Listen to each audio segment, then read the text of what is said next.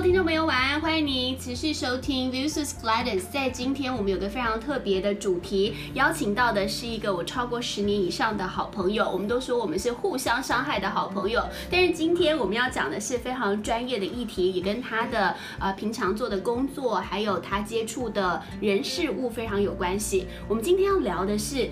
呃，我们长大之后要怎么样面对各种身上的标签，或者是身上的伤痕？很多时候，这种伤痕可能是从小造成的，或者是长大之后、工作之后、职场的标签、同事的沟通，甚至是来自上司的压力、同侪的压力。慢慢，大家可能会发现，一切根源都是沟通出了问题。有些时候，你讲的话可能像是一把很锋利的刀，而且这个刀是不长眼的。你什么时候被伤害了，或者伤害对？对方可能都不知道。我们今天的来宾邀请到的是庄月祥，他是自由演讲工作者，同时也是说话沟通师、说话力设计师，是这样说吗？刚才不是这样说的。哦，刚才不是 这样说。注意力设计师。注意力设计师，是是是，到底这个名称是？什么意思？平常你做的工作又是在从事什么样的方面呢？嗯，我是一个教育工作者。那我平常呃陪伴国小、国中、高中大学生，呃，那我设计了非常多的活动，希望能够透过教学抓住他的注意力。那所以我称自己是注意力的设计师。设计师。嗯嗯嗯。等于说你有很长一段时间都是在教学现场。是，特别是呃，因为有一些演讲的机会，那是进到校园里。里面，那校园里面有时候他们不是自愿想要听讲的，所以会很被动，会想要睡觉。那我我希望透过自己的一些活动的设计跟教案的设计，能够抓回听众的眼球。对，我相信大家都有这样的经验，嗯、可能以前在求学的时候，每周二啊、每周五早上早会的时候，嗯，超早的，可能七点半、八点，然后就必须。被迫要去大讲堂听一场一个小时的演讲，有些时候讲者讲得很精彩，有些时候不知所云。长时间下来，很多学生就会累积啊，反正今天又是一条一场无聊的演讲，等等等，你一定面很常面对这种。呃，这些孩子的先辈经验是影响到你身上，对吗？呀呀呀！就是我们没有办法决定他们会不会愿意听，因为他们可能之前听过很多无聊的演讲。但我们可以做好自己在上台的时候，让他们能够哎，可以很 enjoy 这一个小时，不会觉得互相浪费时间、互相伤害这样。对，我觉得为什么今天要邀请到呃 Mac，我都叫庄月祥叫 Mac 来来上这个节目，就是因为他非常长、很呃很诚挚的在他的粉丝专。专业就是叫做专业想的粉丝专业，或者是他自己个人脸书上会分享他呃几乎是每天一场或是一周好几场在学校分享的经验，然后有各种各样不同的主题，包含我们今天想要讲的就是身上的标签这件事情，嗯、或者是说呃你刚刚提到的一个 turn 就是互相伤害，到底要怎么样去在教学现场引导学生讲出他的经验呢？嗯，呃。其实我们每个人身上都会有标签，那如果要让学生讲出来，呃，其实有些标签我们回想起来是不不友善的，是不好的回忆，很难听，很难听的。像我小时候的标签，像是有矮子啊、四眼田鸡啊，呃，或者是取一些莫名其妙的绰号，像我姓庄就可以装很多。呃，物品，对，装很多物品啊啊，比较好听是装可爱嘛，装帅啊，装懂啊，呃，但是不好听的话，你就装乐色、装厨余啊，这个就比较不好听了。那这些都是呃很多的标签。那如果要在教学现场让呃孩子自我揭露这件事情，并不容易。所以呃某种程度是我可能要先自我揭露，我可能要跟他们建立好关系，营造好的安全感，他们才会愿意呃多多的。看见自己的标签，那其实华人会有这种隐恶扬善的习惯，哦、呃，那呃，我们平常在脸书上看到都是别人的好，看呃，我们也通常也不会把自己的不好 po 在 IG 或者是不报忧，是的，不会把它 po 出来。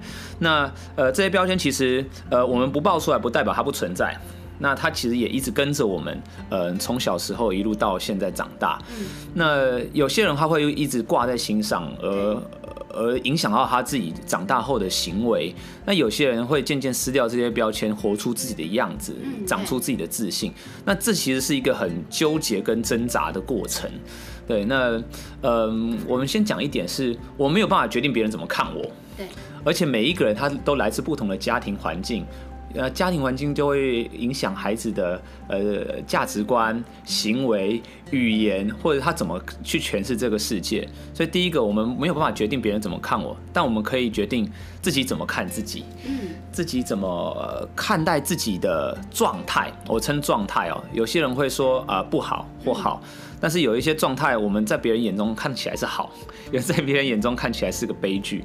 哦，所以呃，很重要的事情是我们能不能够自我觉察自己有这样的状态。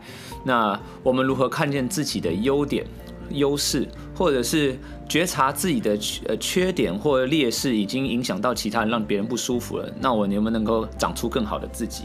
所以我觉得很重要的是，第一个是我们能不能够第一个先自我觉察，第二个我没有办法呃控制别人怎么看我们，但我们可以决定自己怎么看自己。对，那呃我发现我的孩子很多是没有呃自信的，或者是呃有时候会因为别人贴了标签，然后就气不不，呃会会走不出来。但这是人之常情啊，我小时候也曾经经历过这个样子的时间，拿掉自己的标签。嗯，其实这件事情不容易，因为他会挖自己过去的成长历程的经验。对，那嗯，有些经验他会呃存放在自己的童年，或者是存放在自己的学生时期。那他会放在自己的潜意识里面，他就会像是一个呃，你你假设你是自己身体就是一个房子，你有一个很。很隐秘的空间跟房间，然后你会把东西塞在里面。那呃，这个房间呢，其实你平常不会去管它，但其实它影响着你很大。它可能影响着你，你你有时候会不小心说出一些话，有时候你遇到一些呃情感的呃呃呃一些问题跟挑战的时候，他会很不自觉的跑出来。你曾经受过的伤跟面对的事情，或者是这些的标签。那有一本书叫做《你的人生有多重》，他在讲到就是我们人生当中可能会背了非常多的事情在上面，可能背着呃呃社会的期待，可能背着父母的期望，可能背着校园呃老师的规条，或者是教会呃信仰告诉你的呃应该要怎么做才是对的或错的，那。这些标签呢，我我我认知哦，这个世界上没有所谓很对或或很错，因为可能在他的故事里面，你就是一个罪人，在我的故事里面，你才是不对的事情。那呃，当我们能够，我还是要回到自我觉察。呃，我的师师祖啊，严老师说过，他说，嗯，自我觉察是觉醒的开始。那当你觉得自己哎是嗯自己有相自己相信自己里面内在的相信的时候，你会开始长出能量，比较不会受到其他人的眼光。举个例子，我是一六四点七公分，我被宛如 那个点七哦有有有有 Who cares 点七，我没有四舍五入哦，我没有硬说一六五或者是无条件敬畏到一七零。哎，谁呀？学店增高八公分哦！呃，对啊，鞋垫增高八公分嘛。那我会被贴一个标签说，互相伤害朋友开始。对，互相伤害，对，他，对对对。好，我就不伤害他了。再讲啊，再讲啊。我我目前都还没伤害呢。我们等下。先正向正向。或者下一集节目来练个互相伤害好了。我觉得这应该收听率可能会比较好。对啊，这种比较沉重的话题应该不会有人听。没错，这个把那个那个主播拉下神坛的那个。把藕包拆开，哦，这搞不好。你刚刚聊到哪里啊？啊哦，呃，你一六四点一六四点七，对。一六四点七，它可能是个标签。那我可能活在这个标签里面，我会觉得，呃呃，小时候会觉得还都坐在第一排，然后没有地方可以。小时候还没一六四点七吧？对，小时候可能一三几啊，就是小学的时候，我到国中，他说还是坐第一排嘛，因为我我高度不够挡住别人嘛，所以所以这是很很真实的物理，就就在第一排啊，那。那我们我们面对这些事情，有时候会过不去，我会有心里面的 OS，会小时候。欸、曾经真的有自卑吗？会啊，会会，比如说就打篮球就好了，嗯，打篮球就真的高度高，就会比较好抢篮板嘛。那国高中生那个哇，好帅哦，篮球队的。那我看到女生称，就想象 赤木晴子看着流川枫，那我是一百六十公分的樱木花道，樱木花道一百九嘛，还是一百八十八，我忘记了，我一百六啊，他他。我就看着流川枫被称赞，你你觉得我会心里怎么样啊？啊，就首先你根本就不是樱木花道，也没有好这样想。是啊，我我怎么会拿自己比樱木花道？对呀、欸。但但樱木花道好走好歹也是个丑角嘛，他也是被告白五十次也失败啊，第一幕就是这样嘛。好，那我我会有一些自卑，是不是说啊，我我。啊，那些都是帅哥，或者是呃篮球好的，然后成绩好的，呃呃才会被女生喜欢。那像我这样颓颓的，然后然后穿着又比较没有品味的，然后就就不会有人喜欢。呃，那自己会会觉得说，呃，会怪疚自己可能未来找不到女朋友啊，会这样会想到，哎、嗯，是不是这个原因会牵拖在自己身上的标签？那事实上，人本来就会有呃天生的跟后天的东西。嗯，那我们如何先看待自己天生的东西？我们控制自己能控制的，那不能控制的，我们如何转念，或者是呃用比较正向的去看待它？那我这样讲其实很呃好像呃很自然，但其实是辛苦了很久，我才。你你怎么怎么转变的呢？直到第一个女生。有愿意跟你在一起？哎、嗯欸，其实我觉得跟跟女生呃没有太大的关系，对，因为我刚刚提到是自己要怎么看待自己比较重要嘛。嗯，我觉得每个人应该都可以找到属于自己的舞台啊，或者是在那个空间里面，你会找到兴趣跟热情，做出来就会有自信。我很喜欢看那个。一木曜4超完啊，就是那个邰智源去采访各个民间工作的职人。啊，不管是高科技的饮水机的那个搬运的清洁工的，然后最近是看收益的，我觉得他们在他们的舞台上都绽放出光线，嗯，跟他对于这件事情的能量跟喜欢，所以。呃，我觉得当我自己举例啊，我自己找到自己的舞台，可能是讲台，是老师。对，我找到这个舞台的时候，我觉得自己是有用的，自己是有价值的。当人的重要感跟归属感被满足的时候，人就觉得自己呃有有价值，有自信。对，对，那当自己觉得不被需要的时候，你就会呃用很多的呃方式去解释自己的不够好，或者啊，因为我矮。啊，因为我的星座 啊，因为 因为我生在哪里，对，那对那呃，我们或许没办法决定自己的出身，但我们可以透过不断的学习跟自己充实来决定自己的方向，跟找到自己喜欢的舞台。所以你觉得你是真的找到自己的呃发光发热的地方之后，开始原先对自己的比较不满意或者没自信，就慢慢消弭掉了？呀，我觉得蛮蛮蛮是这样的。但是呃，对啊，像我们在高中一个呃 hobby 的一个营队认识，那时候我就觉得我很很适合带气氛，嗯、呃，很很很适合在舞台上带带领大家一起一起。一起做一些事情，那某种程度我在那边找到了自己，我就比较比较不会在乎别人的眼光。哦，因为其实我们的认识就是那个活动嘛，所以那个时候对我来说，我觉得你就是一个非常知道自己呃在怎么样的位置上可以做什么事情，然后呃比如说那时候我们是同一个小队的，然后要带气氛或者是组织比较像呃童军相关的活动，就是你所你所熟悉和擅长的。Yeah. 对，这个这个部分应该就是蛮重要，而且我觉得确实欸，因为其实我们真的是认识几年啊，十多年，十五，你十五岁吗？十六岁的时候。对啊，所以哎，哦，十十啊，算了，反正就是。那现在要透露你的 年龄了，是不是？就十几年，十多年啦，十多年啦，所以我我确实，哎，我好像没有跟你讲过，但是我觉得我确实在我眼中看你是有不同阶段的成长，然后尤其是。嗯呃，应该是这样讲，因为我觉得我们刚刚那样子聊天的逻辑，大家可能会以为就是会想象庄月翔是一个本来很没自信的人，然后又矮又丑，这是我讲的。欸，不是哦，不是哦，不是哦。我觉得我一开始就还算蛮 有自信，只是内在的自卑。你要听我讲完，听我，好好好，因为你是摩羯座的，是很闷很闷，内心有一个黑暗面。呀。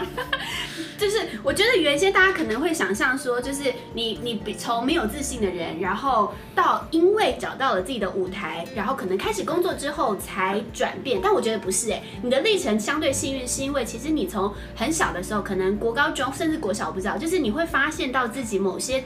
部分是很擅长的，尤其是在同才面前，你是可以带活动啊、带气氛，然后也是一个幽默好玩的人。所以大概你虽然有一个心中小小的自卑，就是不满意的部分，可是其实你是有想方设法在其他地方找到一个属于自己的一片天。呀，嗯，是这我我觉得我会有这样子的长出来，其实也要感谢爸爸妈妈跟家庭的养成了。因为我家里本身就是办活动的，那爸爸本身也是在台上做主持人的角色，然后举办活动，然后很很能够跟人来往，所以我小时候就吃了这样的口水。老鼠的儿子会打洞，我觉得是我是带活动 办活动的之子。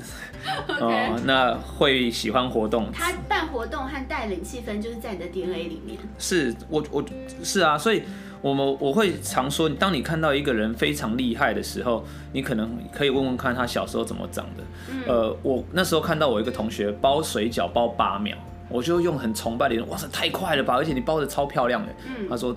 其实也还好，我家里我包最慢，因为他家里是开包水饺行的，他他他爸妈是四点五秒还是五秒就一颗，而且折的织好，所以呃很多的事情是我们没有意识到，我们就已经住在心里面的那一个那个呃能力，对，我我不称它标签啦。对，那那这个能力它伴随你一生，这也是我觉得这是上天来的祝福啊。只是不是每一个人都这么幸运。我觉得我是幸运的人，可以可以出生在衣食无余、经济我良好的家庭，给我这么好的资源，让我可以长成这样。对对。那所以，即便身上原先有一些你提过的这种标签啊，或者是呃你自己比较自卑不满意的这一块，可是相对你也因为认识自己的能耐，然后知道自己最擅长什么事情，然后往这个方向发展，相对你就可以稍微平衡。是啊。然后哪怕到现在，你可能确实也更知道自己在活动上啊、舞台上的能力和表现，嗯、所以所以对你来讲这件事情就相对容易一点。是啊，嗯、矮就矮啊啊。它也真的存在啊，那我们可不可以让自己的其他的优点跟比较内在的能力被看见嘛？所以重要不是高度，哦，是内涵。定顿了那一点是在。曾经有人讲说是，呃，对，曾经有人说是深度啦，哦，就是哎，思考的深度啊，有内涵的人，哦，对。好，所以如果一般的。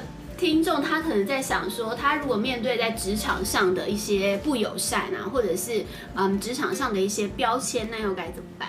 呃，职场上的标签不友善，呃，这个是本来就常常发生的。嗯、那我们回过头来一样，我们没办法决定别人怎么样讲我们。对。那第一个，我们可以先检讨自己，哎，是不是我真的做了什么事情而冒犯别人？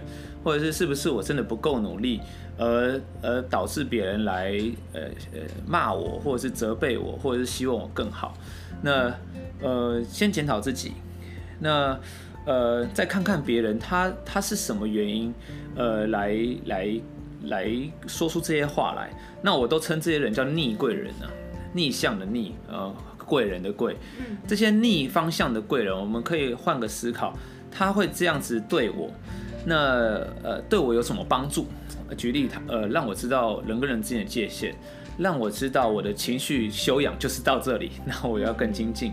让我知道，哎，我真的有不够好的地方，让我觉察到自己，我好像只会听呃好听的话，我不擅长听呃说的话，我可能太玻璃了哦。所以呃，这些逆贵人其实都在帮助我们成长，他只是呃用恶魔的。脸庞化身，但其实他是天使住在里面。那这是从我们自己可以控制的角度去看待这件事情。对，所以你所谓的检讨，并不是要意味着说哦，都是我的错啊，我的不好啊，我没做好。其实不是这个意思，是反而是把这样子的事件当成一个契机，知道说其实我可以从中学到什么。嗯，嗯是一个转念，对不对？嗯。就是反思自己可不可以有一些转念跟学习。嗯当然，如果真的这一些人他不是呃没有善待你，然后做出莫名其妙不符合和常理的这些需求跟要求的时候，那呃我会回过头来，我会呃去观察这些人他是不是曾经也受过一些伤，或者他也只有这些方式才能够对话。那。呃，尝试去了解他过去，他可能他的爸爸妈妈也是这样对他的，他的长官上司觉得用这样的方式有效，所以他才用这样的方式去对待其他人。其实他不愿意。那如果可以换位思考，如果我是他那个位置的人，我会不会也用这样的方式来要求我自己。嗯，对。那当我张老师，你人好好哦。嗯。通常在职场上面这样的人，你就觉得超机车，不想理他。是啊，机车不想理，我们就我们就墙就盖起来嘛，我们就保持距离嘛。通常是这样学。嗯，我为什么还要同理他？我还想要去了解他祖宗八代有没有搞错？对，啊、通常一般人所。以我们是做教育的，所以我们有时间可以等。像我这种凡夫俗。啊不不不不，我我觉得职职场没有这种时间等你，对不对？职场通常在教育现场，你才比较有耐心，而且你要秉持着一种。呃，百年树人的精神，让这些小树苗可以不要这么长歪，扶正一下。但是，一般通常职场，对，就像你说的，我们没有时间，或甚至你就是工作在即。是啊，你是即战力啊，我没有时间教你啊，你你就已经要产出这些 paper 了，你、嗯、我还等你，我还我还要照顾你的心情，拜托，我是花钱请你来，对不对？然后我还我还要照顾你的那个感受，其实是没有那么多时间的，所以。嗯，我我我自己想象是，当你自己被责备或者职场没有好好对待你的时候，他攻击的是你的行为，还是攻击是你的人格？那呃，你如果可以分清楚啊，如果是我的行为，那我调整我的行为嘛。嗯，那如果总是有一些地方可以修正，就会修正嘛。对，对嗯、那如果是我的能力不足，那我可能就真的不适任这里啊。对，那我就要离开。那个这也很合理嘛，因为我聘你能力不足。那如果他纠正的是你的人人格，可能诋毁到你自己的人格的时候，嗯、那我觉得，呃，你要适时的提出，其实你已经受伤害了，你已经不舒服了。那这件事情是你要有勇气愿意讲出来的。有时候把这些苦啊、哀怨啊，其实闷在心里面，呃，是会受伤的。那这些讲出来，不一定是要当面跟你的主管，或者是。跟这些人直接正面冲突，呃，可以尝试去找朋友啊，或者是正式自己找心理师，或者是去去呃旁敲侧击找到一个对的时间去找主管说，其实，呃，我我当你呃对我这样说出这些责备话的时候，呃，我我感觉到很难过。对，沟通这个时候就非常重要。是，那呃。我我在乎的是我曾经付出过这么多努力，但实际上你只看到了呃你的这些量化的数据，呃，那我我我希望接下来可以怎么样做会更好？你可以提出一些呃你觉得我们可以的相处方式。当两个人取得共识的时候，我相信沟通的桥梁会慢慢的建立起来。但嗯、呃，我们不是他，他也不是我，所以我们不用。强求别人一定要同理我这个人，因为真正的同理，我相信是不存在的。因为我我没有经历过他的成长历程背景，我没有办法进入他的。全面的、完全客观的同理是很难的。我觉得很不容易是，是、嗯、Mac，你有很长一段时间，你都是在接触飞行少年。呀、飞行少年的意思是什么呢？呃，有人称作是非法的飞，有人又称作呃飞行呃飞飞往上飞的飞。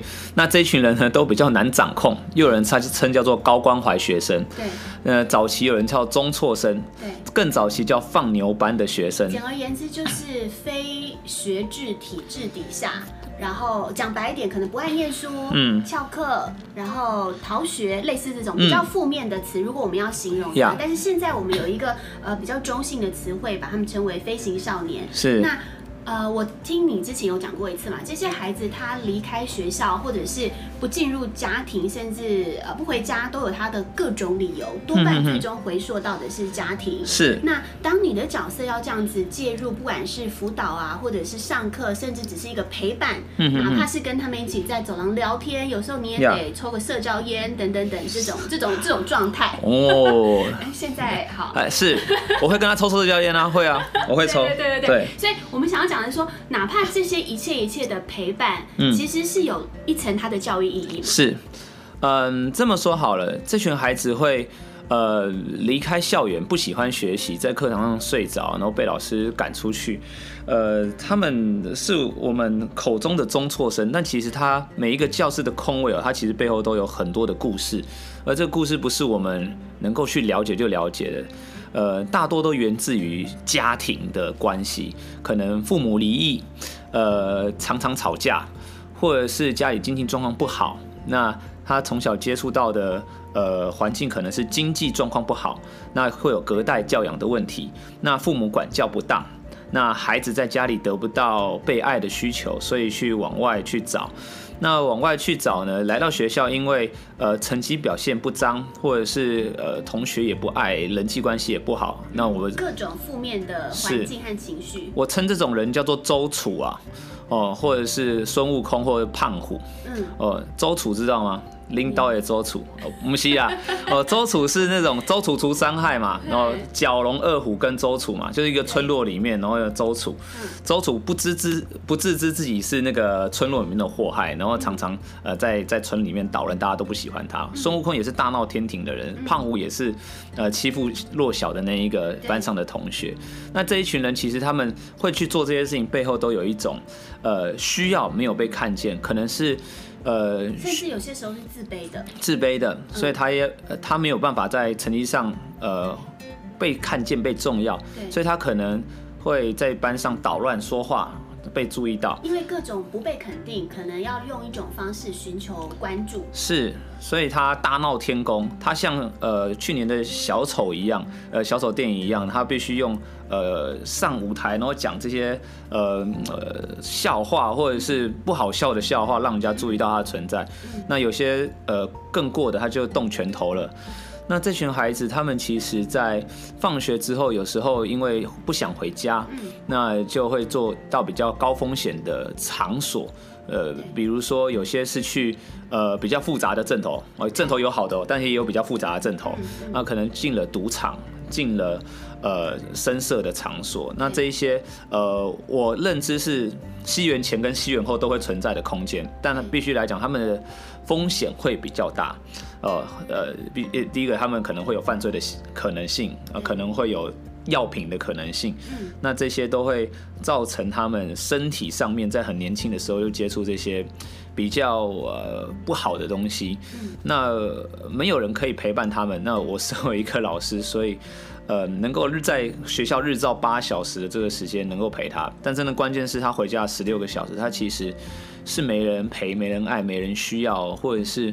嗯，找不到伴的人，所以我会很心疼这样子的生命真真实实的存在在台湾。但是其实他们是教育里面比较不被看见的一个，因为他们不会被挂上榜榜单，他们不会在班上被喜欢，他们被教师赶出去，进到学务处找生教组长，就那或找教官，然后离开学务处进到辅导室，辅导室教不来，离开学校进到了少年队，离开少年队进到了少年少管所。那少管所长大一点，如果还在没有自己被需要跟重要感的时候，就被社会遗弃，就变成社会的问题。那接下来社会的问题所付出的成本，就不是他小时候，呃，在班上捉弄同学的那种成本，那可能就是捷运杀人案，或者是更多的我们现在可以看到报纸报纸上看到的社会版面。所以，呃，其实是呃很希望陪这一群少年走一段路。那。让他们看见人生其实可以有更多的选择，还有人在乎他的过程。嗯，所以，我们如果把这两个事情综合起来讲，我们刚刚讲到，假设是这样的一个孩子，你要用怎么样的方式，或是引导的这个嗯，就是课程，来让他们知道说你是可以有价值的，你是要自我觉察，甚至。进一步把自己身上的标签撕掉，因为我们刚刚有提到两个层次，一个是可能我们所谓就是一般人，他需要的就是呃，可能有些时候遇到不好的评论，他就是相对，也许他会比较容易撕掉标签，不见得，但是也许相对。那还有一群是这样子，真的是呃身上伤痕累累的孩子，你通常用什么样的方式告诉他们说你是可以有机会再来一次？啊、uh。这么说好了，如果再来一次这件事情那么容易，就不会有浪子回头这一句话了。因为浪子回头并不容易。对，嗯，我我这么说好了，呃，从我这个教育工作者的角度进到他们世界里面，进到堂口，进到黑社会，其实是格格不入的。因为语言跟文化跟他们距离实在太差太远。那他们或许会听大哥的，不会听老师的。真的影响大的是他们周边的朋友，呃，所以呃，如果要我来影响他，我觉得这个是后续要忐忑。真的他们会改变，呃，有几个原则。第一个，他们遇到重大的事变事故，比如说一个青少年，他平常飙车，十六岁，然后罚单已经很多了，他在什么时候才开始意会到不要飙车？因为他后座载了他女朋友，结果他女朋友摔摔了骨折，他才开始慢慢骑。啊，如果我叫他慢慢骑，他不会慢慢骑。哦，会觉得又没有怎么样。是啊，又没有怎么样。那跟他说不要抽烟。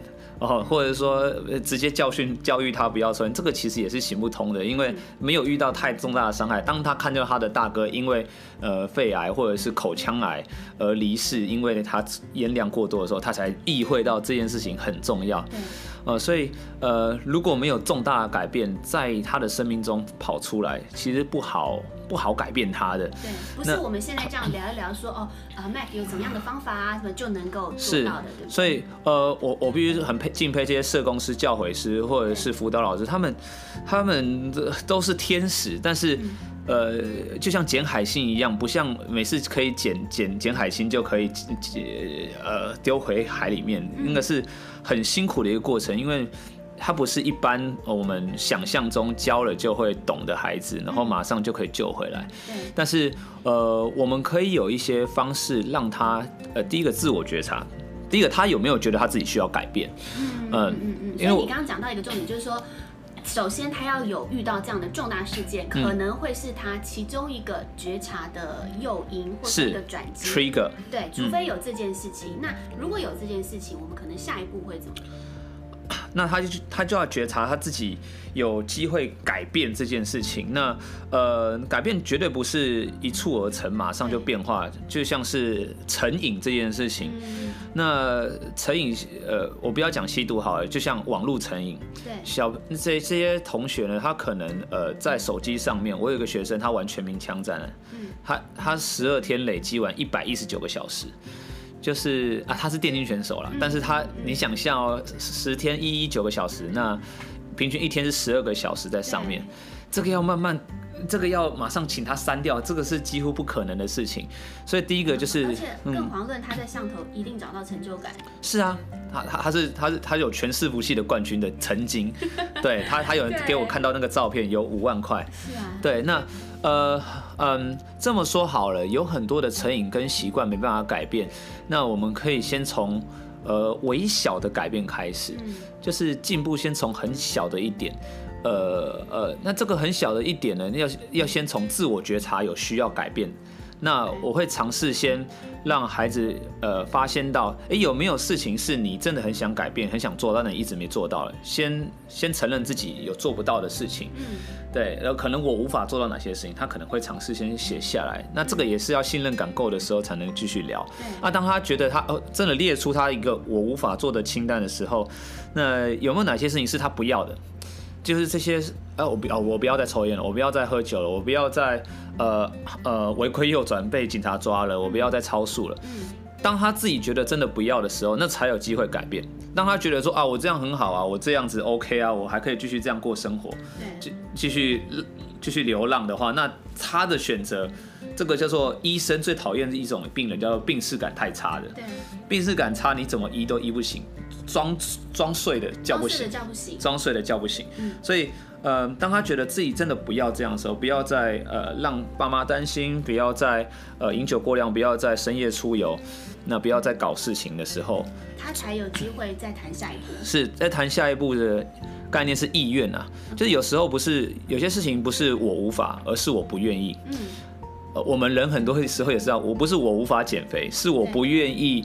去尝试跑那一百公尺，我我不愿意尝试每天多一百公尺，多两百公多五百公尺，所以第三步骤是呃让他们发现他们有这个意愿，那如何设定很简单的目标先开始？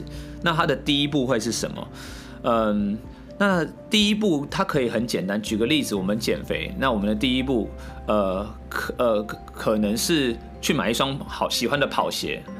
那可能是去报名呃附近的健身房，可能踏出第一步，先踏出第一步，有行动。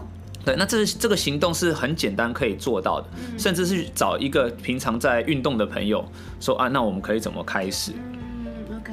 那这群少年可能他们没有第一步，因为他们的环境、他们的步数就是这么少，或者是他们觉得呃，因为他们的哥哥们大部分的工作是这样子的类型，所以他们理理所当然，对，有一种惯性，所以他其实不太知道要怎么样跳脱他原先的框架。呀，等于如果他给你的这个信任，然后他也有意愿，呃，他觉察到自己这件事情，他甚至是有意愿做这件事情，才有机会从老师的引导带着他往另外一个方向想，对不对？是，那。呃，所以我在一个地方叫乘风少年学院，我做了十二梯次的少年的辅导，然后他们是辅导一群呃被呃保护官或者是已经有受刑的少年，他们。呃，离开这些呃，可能少管所以后，来到这边安置，也不是安置啊，上了一些职涯培训的课程，能够辅导他们两个月后能够就业。所以呃，另外一个层次是有没有办法让他们有机会有舞台，多方尝试，脱离原先的。对，那他们在学习历程可能已经放弃学习，对什么都没有兴趣，所以在课程当中可能会安排木工，安排呃咖啡拉花，安排呃宠物美容，技艺，对，技。职层次的，然后餐呃餐饮业的参访，呃甚至那个婚礼婚顾，然后也有呃化妆的，也有折气球的，那这些多元的不同的尝试，呃让他去去了解。那有时候，呃，有有些人他会对自己没自信，是因为他做这件事情他没兴趣嘛。有兴趣做才会呃做的很开心，做的很开心才会做的熟练，熟练以后才会有自信，有自信才会持续很久很久很久。对。那举个例子，我看到很多这些飞行少年常常在当 Uber E，而不是 Uber E，是 Foodpanda。哎，这样的是不是一种标签呢？哦，好，总之是外外送的外送员，外送员，机车外送员。那他们的优点就是骑车。蛮快的，然后还知道走什么路比较捷径。而且还蛮会躲警察的，那这些优点呢，是我们常人进到这种外送里面是没有办法超越他们，是他的一个优势啦，是他的优势哦。对，他从小就已经摸透了这个工作必备技能，是，所以他骑的跑单比别人快，而且他们又跟这些呃市井街道的这些摊贩很熟悉，所以搞不好因为关系好，别人就先帮你弄好餐点。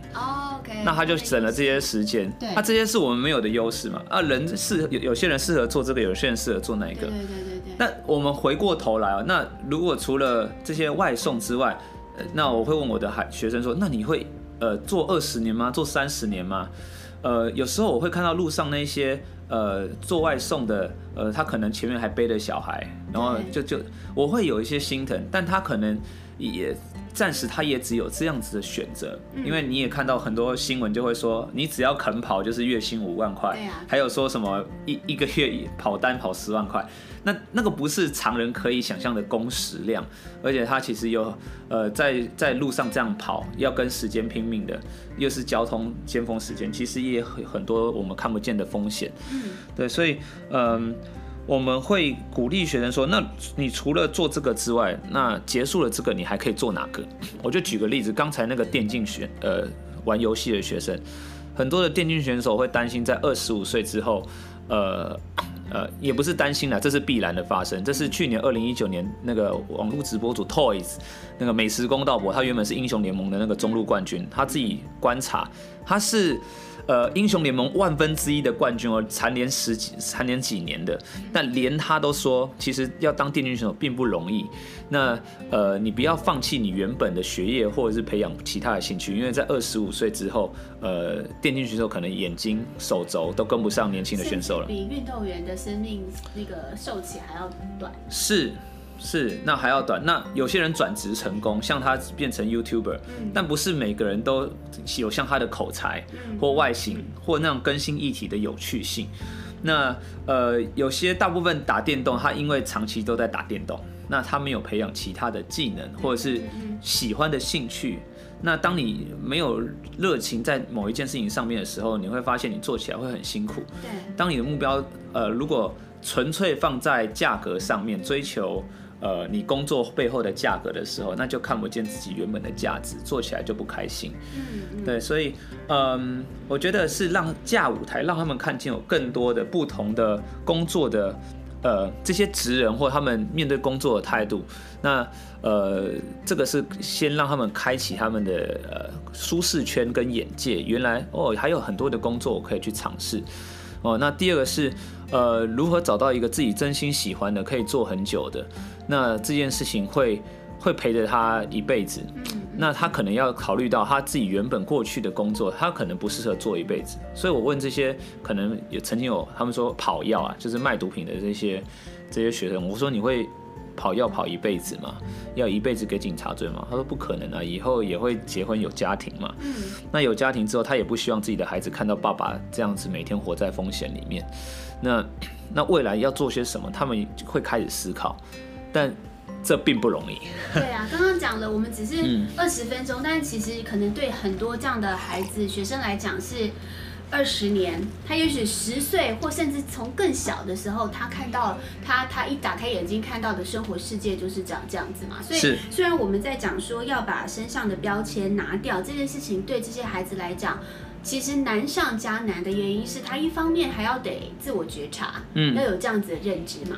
不过我倒是觉得我们刚刚在聊的时候，这些步骤啊，对于呃一般的成人或是一般的学生来讲也是很受用的嘛。因为其实呃我们刚刚是等于用一个比较极端的例子是在讲这些步骤，但是对一般人来讲也是，你不管是对于自己的看法，或者说对自己呃遇到的一些事情，你总是要得先有觉察力，就刚刚所谓的病视感，不不不。不管他是不是真的生理、身体、身心灵生病，无论是是不是这样子，但至少你得先觉察自己有这样的状况，嗯、然后你要在呃有有这个意愿去认知、认可这件事嘛，对不对？嗯嗯嗯，是啊。但其实像像 Mike，你也都有受邀去做一些企业团训，嗯嗯，然后带领这些嗯大企业的的员工，或甚至是全部都是干部，让他们知道说怎么样可以在。团队当中，在团体中工作的更顺畅，对不对？通常一般企业他们最在意员工哪些呃能力吗？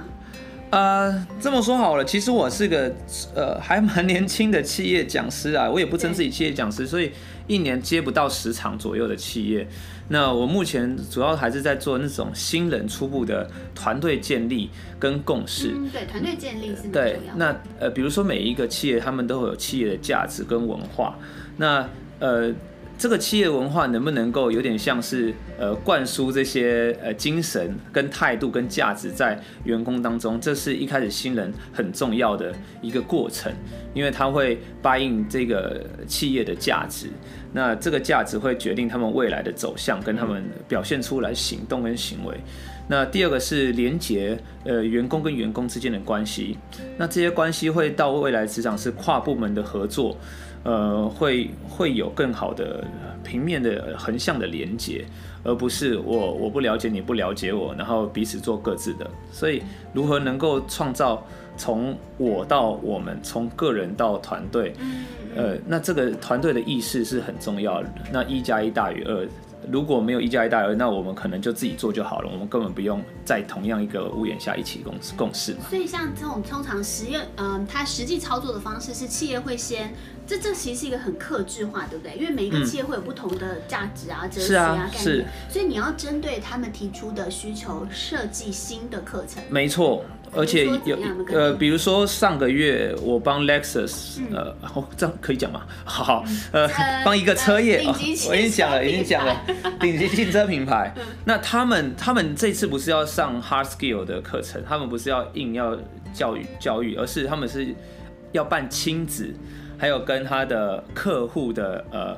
呃，大自然露营的互动，那我就设计那个户外定向的活动的闯关。嗯，那这是比较软性的。什么是户外定向？户外定向有点像是在一个大自然的园区，想象在大安森林公园，然后我可能会设很多点，他们要去寻宝。然后到那个点，他可能是用手机找那个定位，他可能是看那个地图去找那个定位，然后他找到定位，他盖章或拿拿宝物解答。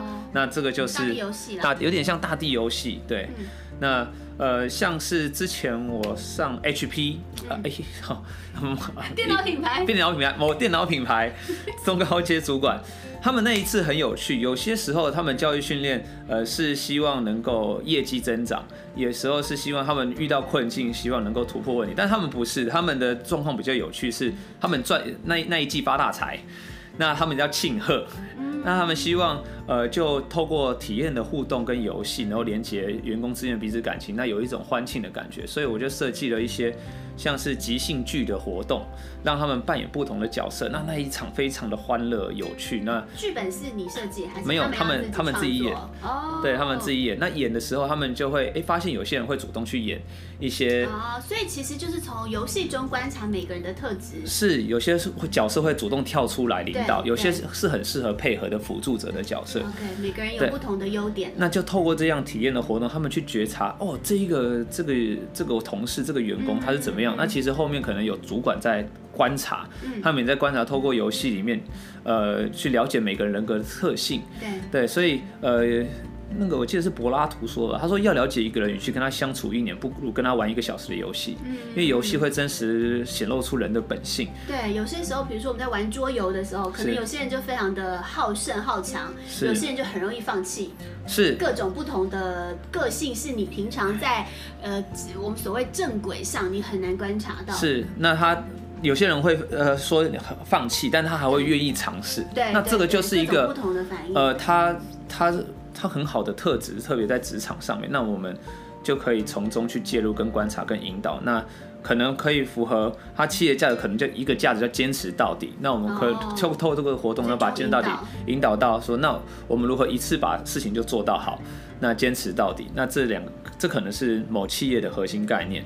那我们一起把呃这个概念带到活动里面，那延伸出他们如果回到他们的职场，有没有类似的事情，也是一次就做到好？那不要拖延，那不要再浪费很多的时间。有些人说七大浪费嘛，时间的浪费、搬运的浪费，那这些时间我们可以省下来，可以做更有效率的事情。嗯，对啊。所以这真的也是呃，企业或者是学校，你都可以用不同活动的带领方式，然后依照他们的需求设计出每一个单位他想要达成的目标目标。嗯嗯嗯，我想不同的呃年龄层就会有不同的语言，在监狱里面的，在学校里面的，在天龙国学校的，在。企业培训的，在教师研习，其实语言都不太一样。对，所以我常常用一个呃说法，呃，我们爸爸妈妈是看猪八戒长大的《西游记》，那我是看呃宫崎骏的《红猪》或者是是《飞天少女猪》，现在的小朋友是看呃佩佩猪，所以你不会拿猪八戒的玩偶去送现在的小朋友。你拿佩佩出去送给呃爷爷奶奶们，他们可能也不认识这个猪，所以我们你有看过佩佩猪的正面长什么样子吗？它是吹风机啊，不是吧？佩佩猪它好像没有正面，对不对？有，它有正面吗？它转成正面是四个眼睛哦，四个眼睛，两个孔，要配两个孔啊，就是吹风机转正面。我们平常讲话就这么无聊，没有，是他他本来就是这么无聊的人哦。好好，好，我前两天才看到，觉得太悲戚了。好，所以呃，跨时代有跨时代的语言，能够每十年就会，你会发现，呃，每个时代喜欢的东西不一样。所以科技的时代已经起来了。我们出生的时候可能看到玻璃还不会摸玻璃，但现在的婴幼儿看到玻璃他会开始滑。嗯，所以呃，如果我们还停留在过去的时代的语言，然后希望能够教育下一代，其实是一个呃会有个鸿沟跟距离的。所以我尝试去了解不同世代的喜欢，我们可以更了解彼此，他们呃他们的成长的过程，嗯嗯，他怎么养成他的语言的。这回在这个疫情啊，有一个蛮有趣的，就是说你还甚至被邀请到跨国分享，或者说跨国经验，你的那个马来西亚的嘲笑的邀请，是要不要跟我们分享一下这个？因为其实我看你当初这这半年来的分享，从一开始，呃，因为因为。一一般来说，你是进到校园，不管是面对学生或甚至老师的研习，嗯、你是直接面对面跟他们分享经验。可是疫情之下完全没办法嘛，你就开始有一点像是被迫尝试远距，是结果反而变成人家要跟你请教怎么样远距分享。这个是一个意外，也是很有趣的历程啦。因为我是一个教人跟人互动的老师，照理说就是要面对面童军教育嘛。那我后来我在无界熟任教，是叶秉成老师开办的实验教育。那我们是全台湾第一间呃真实两个月用 Zoom 来呃线上教学的学校，唯一有实战经验的。对。那那时候也是被迫赶鸭子上架，因为体育课跟我备受关注，因为我们两个是我们两个课程是最动态的。嗯。那老师有问我说要不要取消这两个月，我们用其他课来带。呃，我跟体育老师我觉得都还蛮有勇气的，说好就继续上吧，我们来重新设计一下。嗯那后来发现，其实有一些课，呃，呃，反而在视讯上面反而是好的，呃呃，比如说，比如说我们要我我设计一个游戏叫送礼高手，送礼礼物，送礼物的高手。那比如说我要送李婉如礼物，原本呃教育现场应该怎么执行？教育现场就用脑补的。比如说我用演的，我就手上就是空气。比如说我要送你一瓶香水，然后我要表现出手上拿一瓶香水送给你，然后我要假装收到，还要喷一喷，觉得哇好香这样。对对对对，假装喷一喷，而且你要你要打分数，你要打分数，就是说我喜欢的程度。哦。举例我比如送你臭豆腐，但你不喜欢臭豆腐。我送你香菜，但你不喜欢香菜。嗯，我喜欢啊，蚵仔煎。蚵仔煎。蚵仔米刷加。蚵仔米刷加香菜，但是有些人不喜欢嘛。对。没看。我没看啊，我都没有看。我的爸爸比较喜欢你。好了，好了，好，回来，回来，回来。哦，我不是葛粉啊，嘿。回来，回来。好好拉回来，就是说，呃，送礼高手在教学现场，我们可能是用图卡或者是用手机找图片，然后送给别人。那在家里可以拿自己家里有的东西，你就可以直接从房间里面拿。这是在教室里面。没办法带去学校的东西，你反而在。对，所以你在分享你的喜欢，然后你想喜欢你。结果网络就定格。